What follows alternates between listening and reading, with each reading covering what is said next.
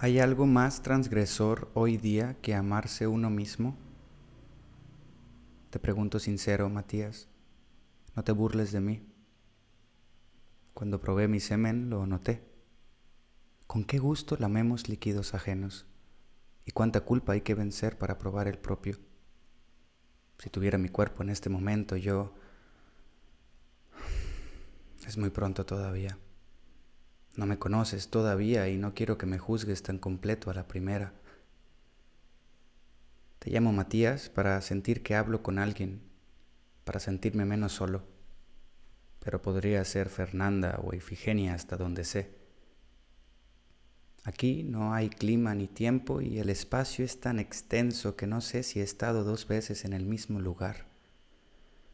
Pero debe ser finito. No creo que se expanda, no quiero. Cada IP es un mundo y si viajo en sus redes, bueno, todo aquí es una emergencia constante. A cada rato surgen datos y, gozando la carencia de tiempo, los devoro. Me uno a ellos. Pero no hay cultura, solo datos. Soy el único hombre aquí y ni siquiera sé si lo sigo siendo. No hay nadie. Alguien que sepa lo que es palpar un líquido o tener sexo no hace frío ni calor. No hay olfato, tacto, vista o sabor. Se escuchan cosas, pero no sé si es real o mi imaginación. No hace falta respirar y no sé si moriré.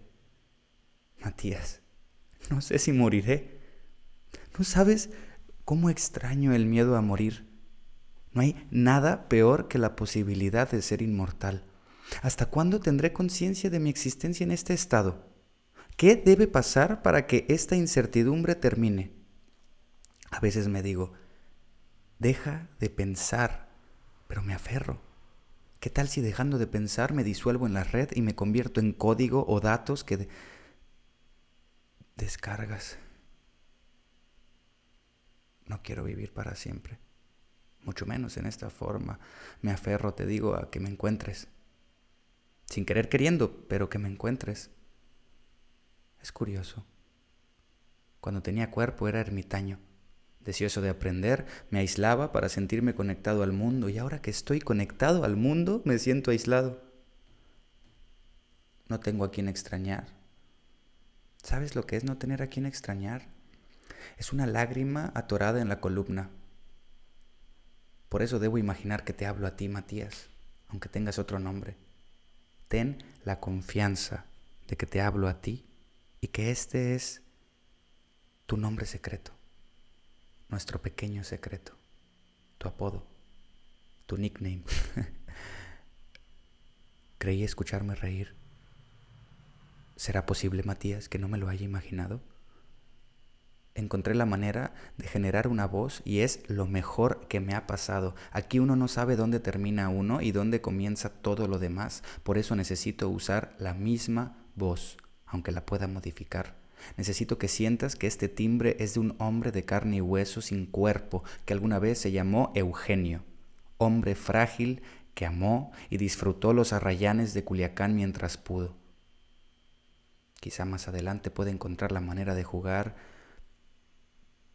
Ignoro si las personas que conocí están muertas, si alguien me puede ayudar a salir de aquí.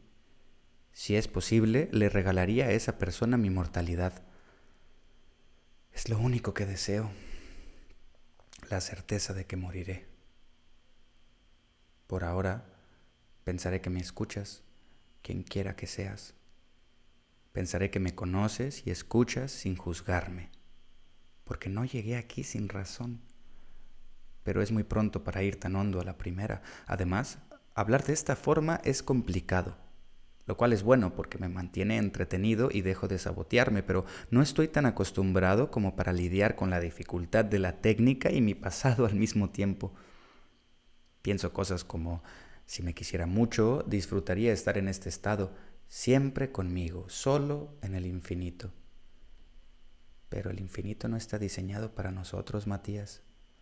La gente nunca habla en serio cuando dice, puedes hacer lo que quieras. La gente se refiere a una cosa específica que debes encontrar para hacer en un tiempo determinado. Uno no anda por ahí queriendo ser inmortal y lo hace. No es natural. Yo, que puedo hacer lo que sea en este momento dadas mis circunstancias, estoy encerrado y me aburro. No tengo a quien mostrar mis exploraciones. Solo el miedo me mantiene atento de desaparecer sin dejar rastro, sin que me coman los gusanos ni formar parte del ciclo de la vida. Y aunque encuentro algo de valor en hablarte, necesito algo de reconocimiento. Es difícil cerciorarse de mi existencia yo solito. Cuando el espejo interior refleja por el tedio en los corros de Internet lo que en el mundo físico me preocupé por guardar, ¿cómo no temer de mí más que de cualquier otro ser? huyo de mí.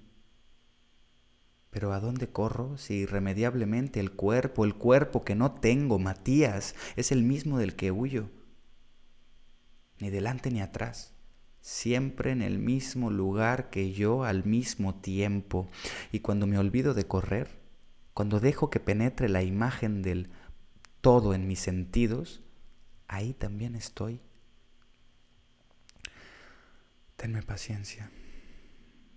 Hay algo en mis palabras previo a lo que representan, un algo intraducible que debe conectarnos y permitirá que esté a tu lado. Intenta desde ahí. Te lo pido.